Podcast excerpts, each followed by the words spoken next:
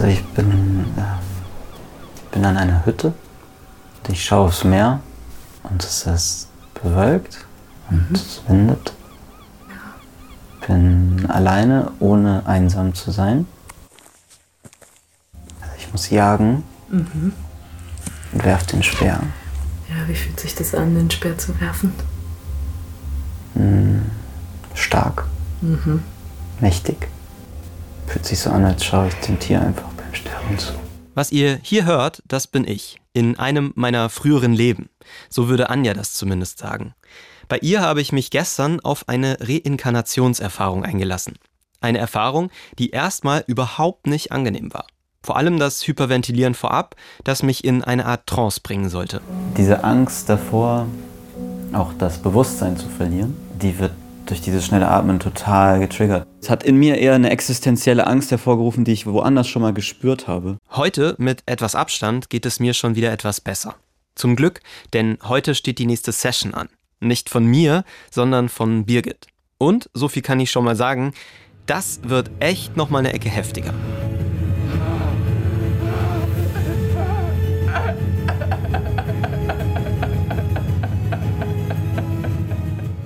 Bei ihr werden die Themen Gewalt und auch sexualisierte Gewalt aufkommen. Die Timecodes, die findet ihr in den Show Notes. Diese Folge ist der letzte Teil der kleinen Serie zu Reinkarnationserfahrungen. Wenn ihr die ersten beiden Folgen noch nicht gehört habt, dann macht das doch zuerst. Wir steigen heute nämlich noch tiefer ein. Ich bin Frank und heute will ich herausfinden, wie weit so eine Reinkarnationserfahrung gehen kann. Kann eine Woche in ihren angeblich früheren Leben Birgit wirklich mit ihren realen Problemen helfen? Und ich spreche mit einem Psychotherapeuten über diese Methode. Darüber, was Menschen wissen sollten, bevor sie sich in so eine Selbsterfahrung begeben. Denn ich frage mich mittlerweile, kann das hier auch zur Gefahr werden? Das ist die Frage, ein Podcast von Funk. Nachdem ich gestern meine eigene Reinkarnationserfahrung hatte, werde ich heute auf Birgit treffen. Und Birgit macht heute ihre vierte Reinkarnationserfahrung bei Anja. Und ich bin jetzt erstmal gespannt, das auch mal von einer anderen Person zu sehen, was ich gestern selbst erlebt habe.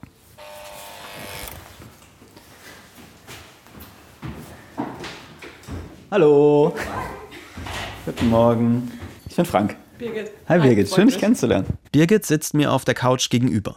Sie ist Anfang 30, hat mehrere Piercings und viele Tattoos, trägt weite, bequeme Kleidung. Birgit wirkt auf mich, als seien ihr gesellschaftliche Konventionen nicht so wichtig, als macht sie gern ihr eigenes Ding. Sie beschreibt, dass sie manchmal von ihren Gefühlen förmlich überrollt wird und es ihr dann schwerfällt, sie zu unterdrücken. Sie ist also ein emotionaler Mensch und sich dessen auch bewusst. Ihr Wunsch ist es, noch mehr für sich und ihre Entscheidungen einstehen zu können und weniger darauf zu geben, was andere davon halten. Ja, mich würde erstmal interessieren, was führt dich denn hier zu Anja? Kommst du mit einem ganz konkreten Anliegen hierher? Das Thema, mit dem ich ursprünglich gekommen bin, war Sichtbarkeit. Also ich habe mich letztes Jahr selbstständig gemacht mit, also ich habe meinen Job gekündigt und bin in die Selbstständigkeit gegangen. Also ich glaube, diese berufliche Sichtbarkeit, beispielsweise, dass ich meine Website nicht an den Start kriege, dass ich meine Website nicht online stelle, um zu beschreiben, was ich mache, wie ich wirke.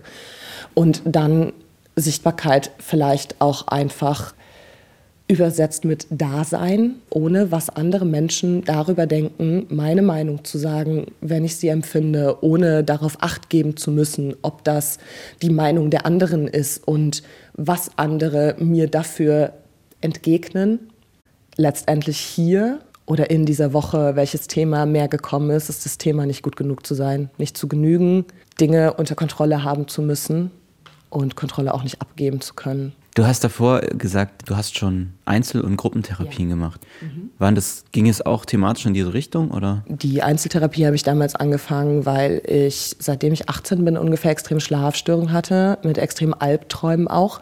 Und dann habe ich zwei Einzeltherapien angefangen, die ich nicht lange gemacht habe, weil ich mit dem Therapeuten nicht gut klargekommen bin. Ja. Und dann bin ich wieder beim Arzt gesessen und dann hat man mir äh, Antidepressiva wieder vorgeschlagen und ich wollte das irgendwie nicht. Und dann kam doch nochmal das Thema Therapie und dann wurde mir Gruppentherapie vorgeschlagen und dann habe ich das gemacht und das war extrem gut für mich. Mhm. Und dann bin ich geblieben, drei Jahre. Mich würde interessieren, ist das für dich irgendwie ein ergänzendes Ding, was du hier machst? Oder ist das ein, steht das im Widerspruch zueinander, eine ganz klassische Therapie zu machen und dann hier irgendwie, ich finde das auch, es ist eine spirituelle Arbeit, die man hier macht. Mhm. Steht das für dich irgendwie im Gegensatz oder ergänzt sich das? Oder? Gar nicht. Ich bin generell der Meinung, dass wenn man das Bedürfnis hat, dass irgendwas nicht stimmt, dass es extrem stark ist, sich Hilfe zu suchen, egal in welcher Art und Weise. Und ich würde sagen, für meine Entwicklung ist das hier tiefergehend und ergänzend. Ihr habt in den letzten beiden Folgen gemerkt, dass es mir persönlich sehr wichtig ist, eine Unterscheidung zu treffen zwischen einer anerkannten Psychotherapie und dieser Selbsterfahrung. Und weder Anja noch Birgit sagen, dass das hier besser funktioniert als eine klassische Psychotherapie. Und das finde ich gut. Ich habe den Eindruck, die beiden haben eine offene Haltung und meinen, jeder müsse für sich selbst herausfinden, was am besten hilft. Was ein Psychotherapeut zu dem sagt, was hier passiert, das will ich später noch klären. Und wie bist du auf diese Methode gestoßen? Mm, also ich habe beispielsweise einen Freund, der ist Schamane. Mhm. Da geht es auch viel darum. Ja, und es ist immer so gewesen, meine Mama ist Heilpraktikerin. Ich bin sehr alternativ aufgewachsen. Also das sind immer Themen gewesen, die so mitgeschwungen haben. Und nach dieser Therapie und nach Yoga und Meditationen und allem, wo du mit dir selber und Atmung und dem Körper arbeitest, hatte ich trotzdem das Bedürfnis, dass da was ist, was ich für mich selber nicht greifen kann.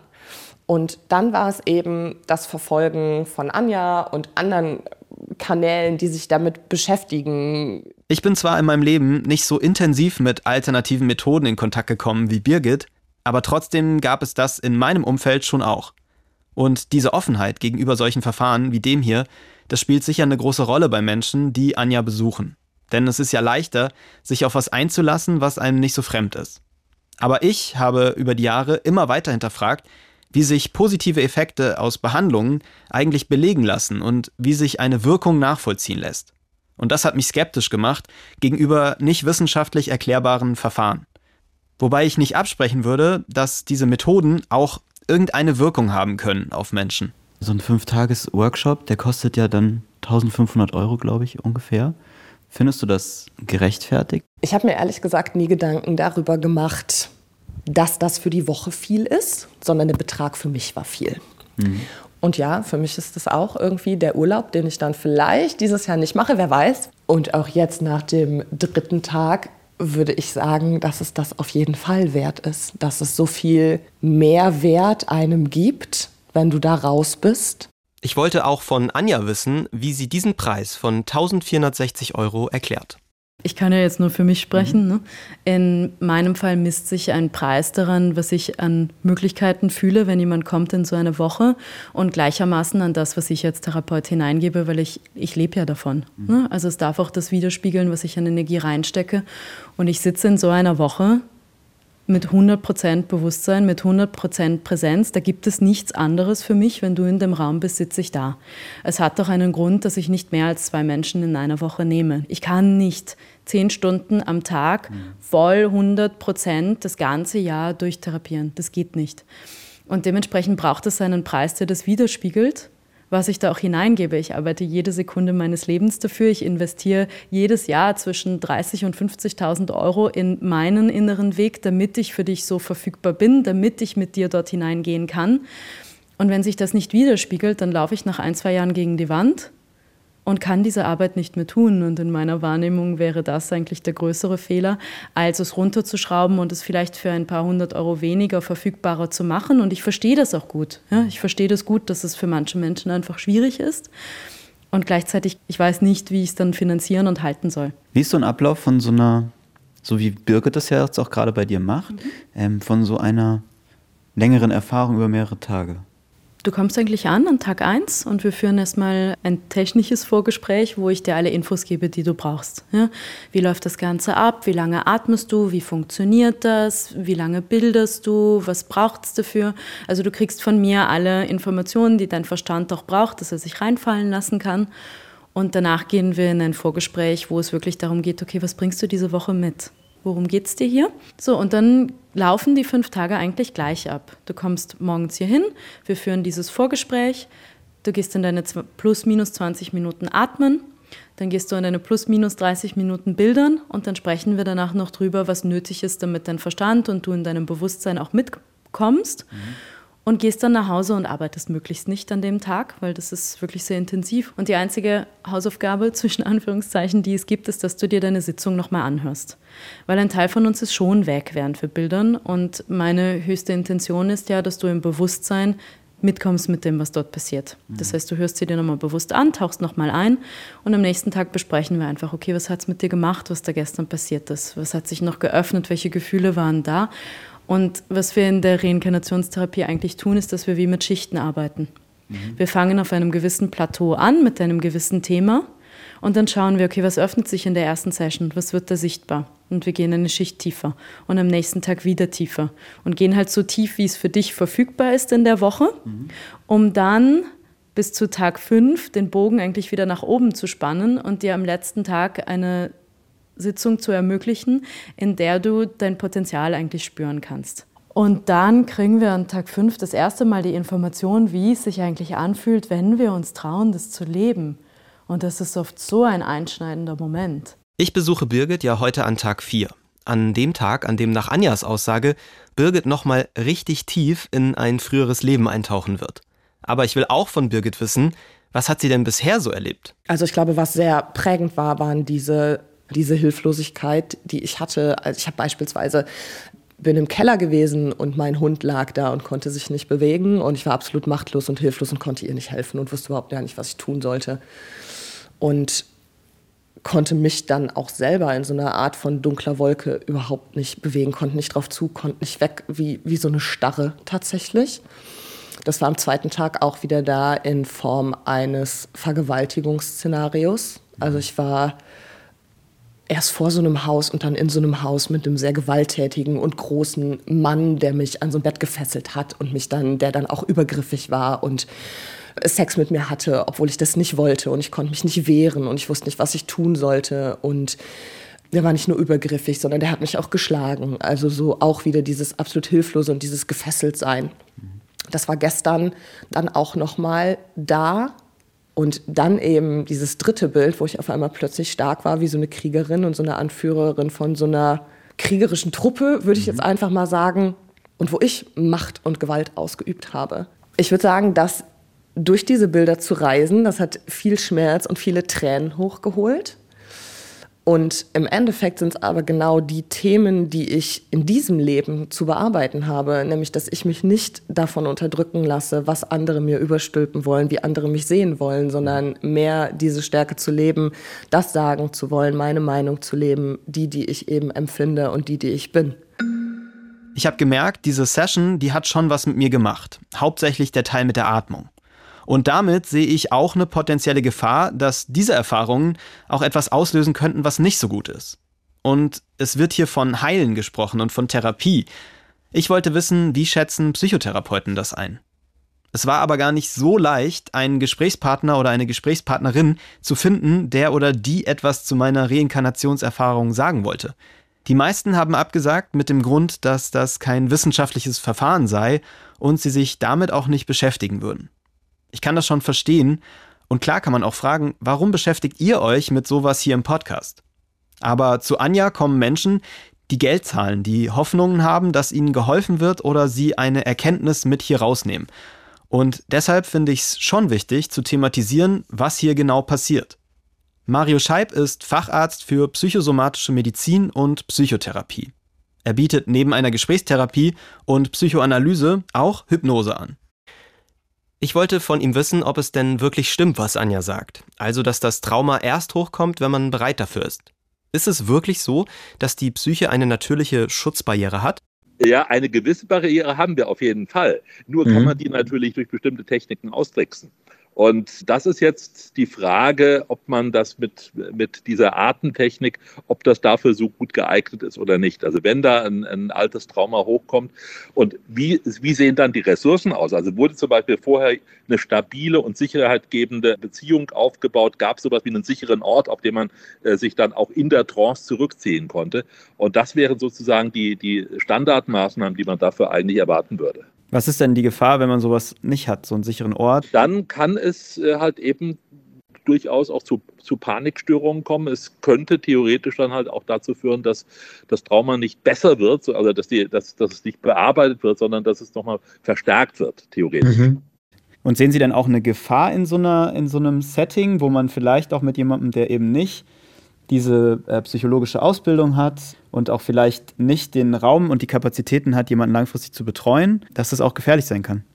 Das kann gefährlich sein. Und ich bin da sehr skeptisch. Das mag für jemand, der gesund ist, vielleicht eine interessante Erfahrung sein. Der kann dabei vielleicht auch was äh, Wichtiges fürs Leben mitnehmen. Das, das mag ich gar nicht ausschließen.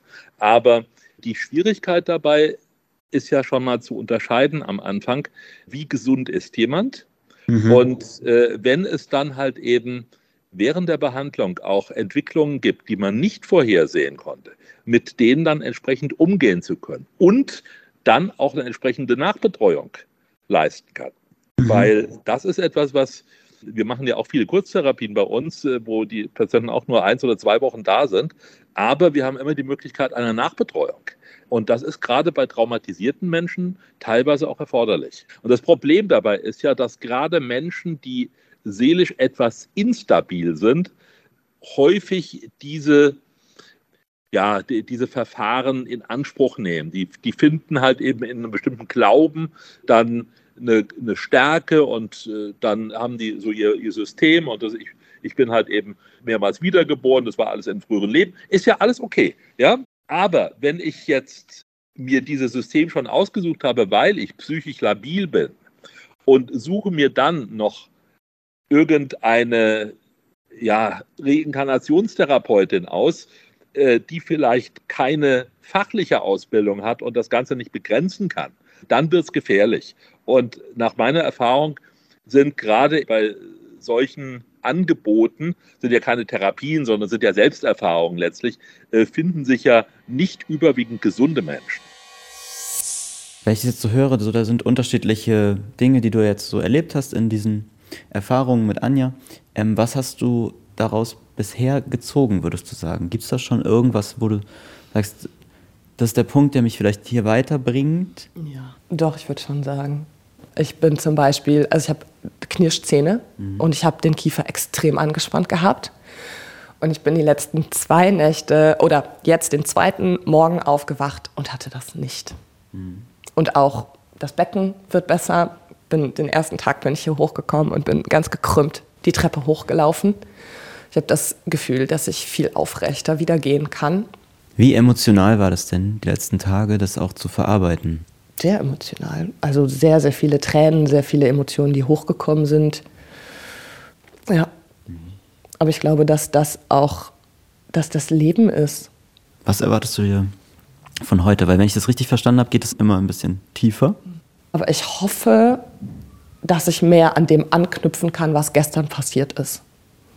Ja, mich mehr aufrichten kann, so wie ich das in meinem Körper gestern auch gespürt habe. Dann führt Anja, Birgit und mich in den Raum, in dem ich gestern schon meine eigene Reinkarnationserfahrung gemacht habe. Der Raum ist wirklich super klein, mit uns ist er eigentlich schon komplett voll. Der Boden ist mit einem grauen, flauschigen Teppich bedeckt. Darauf liegt eine Matratze, auf die sich Birgit jetzt legt. Anja deckt Birgit zu und legt ihr ein Kissen unter die Beine. Dann lässt sich Anja im Schneidersitz neben Birgit nieder und sieht aus, als würde sie meditieren. Gerade bin ich extrem nervös. Mhm aber irgendwie auch stolz, ängstlich vor dem, was kommt. Und wenn du magst, können wir da wir heute ja, tiefer hinschauen, genau. Und nimm das einfach mit ins Atmen, was du jetzt fühlst. Ja. Und dann gib einfach alles rein, was du hast heute, ja? ja. Das ist dein letzter Schattentag. Genau, und atme tief ein und aus. Und dann nimm all deine Ängste und atme rein und Gib alles rein, was du dir für dein Leben wünschst und ersehnst. Und geh in deinem Tempo in deinen tiefen, verbundenen Atem.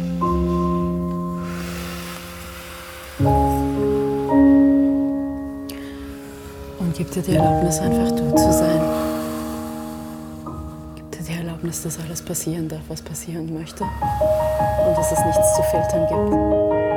Für mich ist das zunächst etwas seltsam, weil ich jetzt sehe, was ich gestern selbst erlebt habe. Anfangs frage ich mich, ob mir das wohl gut tut, damit nochmal konfrontiert zu sein. Aber ich bin auch neugierig, wie Birgit mit all dem umgeht und ob sie ähnlich reagiert wie ich, welche Bilder ihr in den Kopf kommen. Und plötzlich verändert sich etwas. Birgit fängt an zu wimmern und dann richtig krass zu weinen.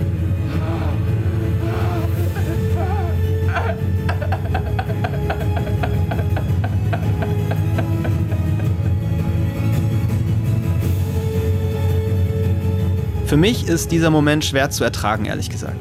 Ich habe das Gefühl, Birgit geht es mit der Situation nicht gut. Und sie kämpft sich so dadurch. Sie ist da ja noch deutlich emotionaler als ich gestern. Gleichzeitig hatte ich aber auch nicht das Gefühl, sie möchte das abbrechen. Dann geh zurück durch Raum und Zeit. In die unbewussten Bilder deiner Seele. In ein ganz konkretes, früheres Leben wo du deine Wahrheit und dich ungefiltert und ungehemmt lebst. Wir sind wieder am Strand und reiten irgendwie auf was zu. Das, worauf wir zureiten, ist dunkel, als ob die alle diese, als ob das alles diese Männer in so dunklen. Es ist wieder wie Krieg. Als ob die helle Seite auf die dunkle Seite zureitet. Mit ihrem Schwert. Ich glaube, wir kämpfen gegen die jetzt. Ich heb den Speer und richte ihn nach vorne. Und dann ist plötzlich ganz viel Geschwindigkeit. Ich spieße ganz viele von denen auf. Ich habe kein Problem damit, die umzubringen. Und überall liegen Menschen auf der Erde, tote Menschen. Ich habe das Gefühl, dass ich einen Teil meiner ursprünglichen Familie ausgelöscht habe. Menschen, mit denen ich aufgewachsen bin. Gleichzeitig bin ich froh darüber, dass sie keine Dunkelheit und Unterdrückung mehr verbreiten können. Anja sitzt neben Birgit im Schneidersitz, hat ihre Augen geschlossen. Sie wirkt total konzentriert. Manchmal ist ihr Gesichtsausdruck völlig neutral, ein paar Sekunden drauf kullern ihr Tränen über die Wange. Anja hält zwischendurch immer wieder ihre Hände über Birgits Brust und macht so Bewegungen, als würde sie den Schmerz wegwischen. Ich habe das Gefühl, Anja fühlt stark mit Birgit mit. Gut, und dann spür diesen Zwiespalt, diesen Moment. Und löst dich aus dem Leben und aus der Situation, lass sie ziehen. Und geh tiefer an diesem Gefühl des Zwiespalts, wenn du du bist, in ein anderes, konkretes Leben. Da kommt einer mit so einem Eselswagen, der will einen Huhn kaufen, verhandelt mit mir über den Preis. Und ich will mehr haben. Ich brauche auch Geld. Ich verkaufe ihm das Huhn und nehme das Geld. Ich gehe in dieses Haus, da sitzt jemand am Tisch. Ein Mann, ich lege ihm das Geld hin. Er steht auf und schlägt mich. Mhm. Sagt, es ist zu wenig, das hättest du nicht machen dürfen. Er fragt, wo meine Schwester ist. Mhm. Ich stehe auf und gehe raus. Ich nehme sie mit rein. Er geht auf die Schwester zu und er hebt die Hand und ich pack mir den Rohrstock und schlag ihn auf diese Hand mit dem Stock. Und dann dreht er sich rum und packt den Stock und schubst mich damit wieder weg. Und ich stehe auf und springe ihm auf den Rücken. Und er dreht sich und will mich abschütteln. Und ich will das nicht. Ich rauche ihm so ein Messer zwischen die Schulterblätter. Und er kippt mir vorne. Ich fühle mich wieder frei. Ich nehme meine Schwester an die Hand und wir laufen aus dem Haus und wir laufen diesem, diesem Eselswagen hinterher. Dann fahren wir weg auf dem Eselswagen. Der Mann nimmt uns mit. Und spür das jetzt einfach noch ganz tief. Bleib auch gern noch einen Moment dort, wenn du das brauchst. Und löst dich dann langsam, wenn du soweit bist, in deinem Tempo aus den Bildern. Und spür einfach noch nach.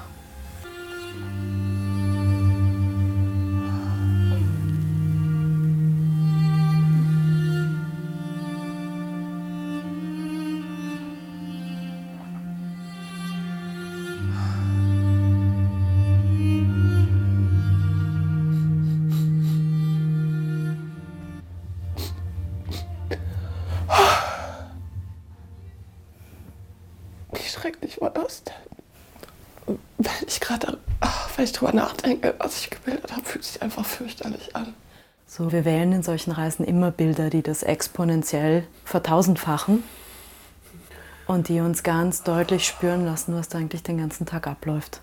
Und ich habe so das Gefühl, und schau mal, ob das stimmt, dass etwas in dir Angst hat, dass wenn du tatsächlich du bist, dass es dir aus den Fingern gleiten könnte und dass es eskalieren könnte. Und dass du deswegen immer auf Sicherheit und auf Handbremse fährst. Weil was ist, wenn du einen Satz sagst, der zu viel ist? Was ist, wenn du wohin gehst und zu viel bist? Das ist immer so. Hm. Ehrlich gesagt, ich weiß nicht so recht, was ich von dieser Einordnung halten soll. Ich finde es schon gewagt, in Fantasien von Birgit so grundlegende Botschaften zu interpretieren. Mir fehlt hier etwas die Nachvollziehbarkeit, welche Bilder was bedeuten. Und ich frage mich, wie soll Birgit damit jetzt weitermachen? Birgit, wie geht's dir jetzt? Äh, um ehrlich zu sein, fühle ich mich echt, also ich bin mega hungrig und mir ist kalt und ich bin ehrlich gesagt froh, wenn ich gleich zu Hause bin. Mhm. Es war ultra anstrengend heute für mich. Also ich bin, äh, ich bin auch irgendwie nass geschwitzt, ich würde mich gerne auch umziehen. Es ist irgendwie, ja. Ähm, aber ich fühle mich befreiter und leichter tatsächlich, auch von dem äh, körperlichen Schmerz. Und ich habe mich danach nicht gekrümmt und ich hatte keine Schmerzen im Becken. Ich merke, wie Schmerz gegangen ist. Das kann ich auf jeden Fall sagen. Hast du bewusst auf dem Schirm, wie sehr du bei dem Atmen geweint hast und ja. geschluchzt ja. hast. Und das war sehr bewusst ja. da. Mhm.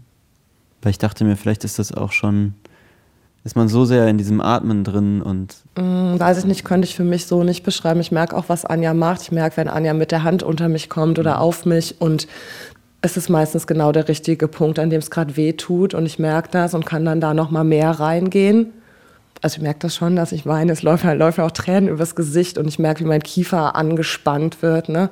Mhm. Ja. Und was denkst du über das, was du da jetzt vor Augen hattest? Also was ich auf jeden Fall sagen kann, ist, dass es für mich wieder eine Hürde war, das auszusprechen. Ich habe es viel schneller gesehen, als ich es ausgesprochen habe, weil es ja schon, also wenn wir uns das in unserem jetzigen Leben vorstellen, das ist ja schon grausam, was ich da gebildet habe. Ne? Und dann war es aber so, dass ich das die letzten Tage überhaupt nicht konnte, dass ich eher dieses Opfersein gebildet habe. Und deswegen war das, deswegen fühle ich mich gerade auch, glaube ich, mh, mm, leichter und stärker als vielleicht vorgestern und nach der ersten Session. So wie Birgit aktuell ihre Empfindungen beschreibt, scheint ihr diese Reise in frühere Leben ja wirklich geholfen zu haben.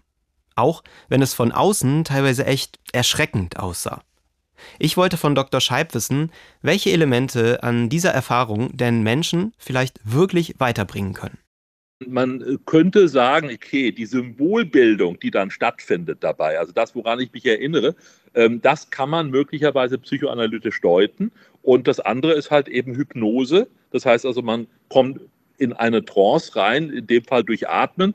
Und das wären sozusagen die, äh, die Modelle, mit denen ich das erklären könnte. Dr. Scheib sagt hier, dass die Bilder in der Reinkarnationserfahrung ja ähnlich wie in der Psychoanalyse gedeutet werden. Allerdings werden solche Deutungen in einer Psychotherapie ja im Laufe mehrerer Monate ausgesprochen und nicht wie in diesem Fall nach fünf Tagen.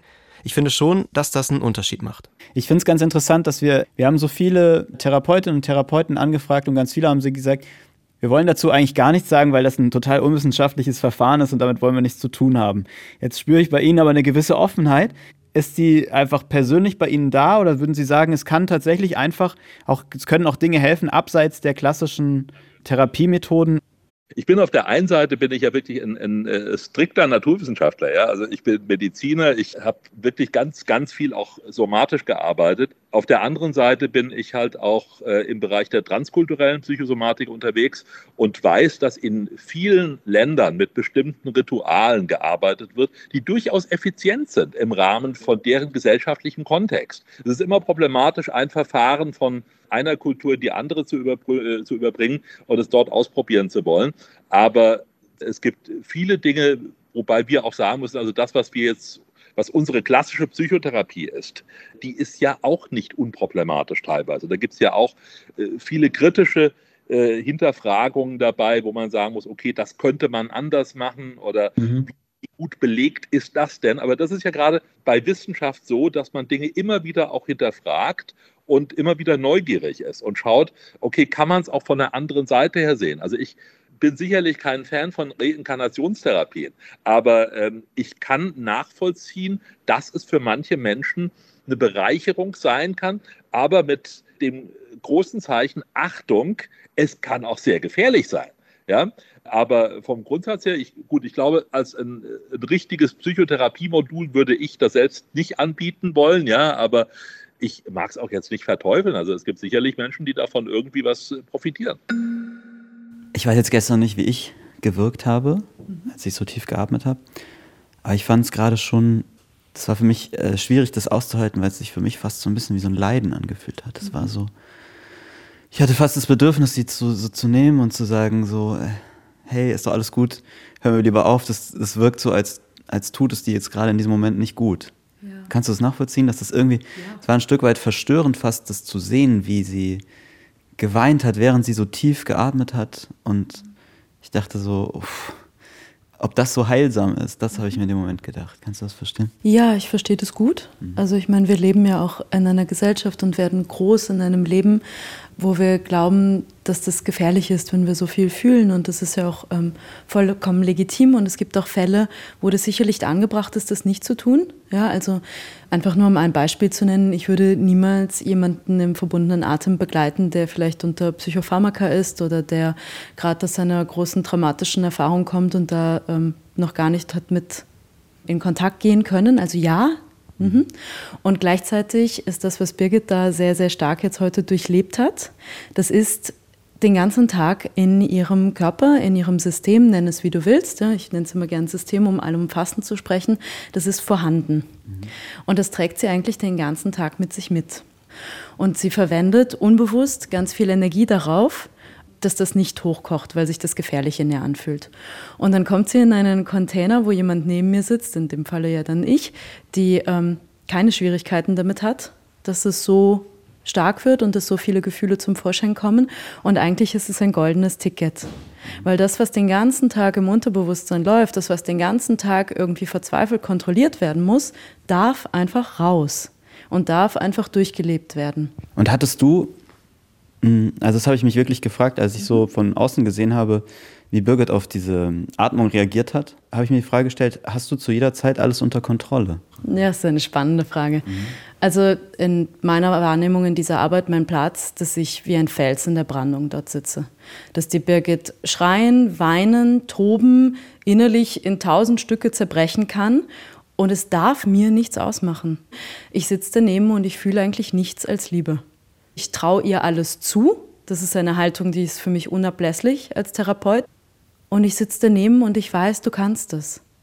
Ich weiß, du kannst es und du bist frei zu wählen, wie tief du heute gehst. Also für mich ist der Punkt erreicht, an dem ich ähm, jemanden hinzuziehen würde, einen Arzt, einen Notwagen, was auch immer, wenn es sich nicht mehr sicher anfühlt. Ja, wenn ich nicht wie ein Fels mehr daneben sitzen kann, dann ist was, dann läuft was schief.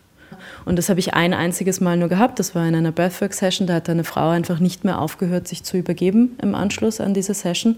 Und dann ist das auch durchaus in Ordnung, da einfach Hilfe hinzuzuziehen. Im Endeffekt war gar nichts Schlimmes. Die haben sie einfach kurz mitgenommen und haben mir einfach Flüssigkeit zugeführt. Aber das finde ich wahre Größe eigentlich, wenn wir Menschen begleiten. In dem Moment, wo es sich in mir nicht mehr sicher anfühlt, breche ich entweder ab oder wenn es ähm, nicht mehr geht, dann hole ich mir jemanden hinzu, der mich unterstützen kann. Okay, was nehme ich aus den letzten Tagen jetzt mit?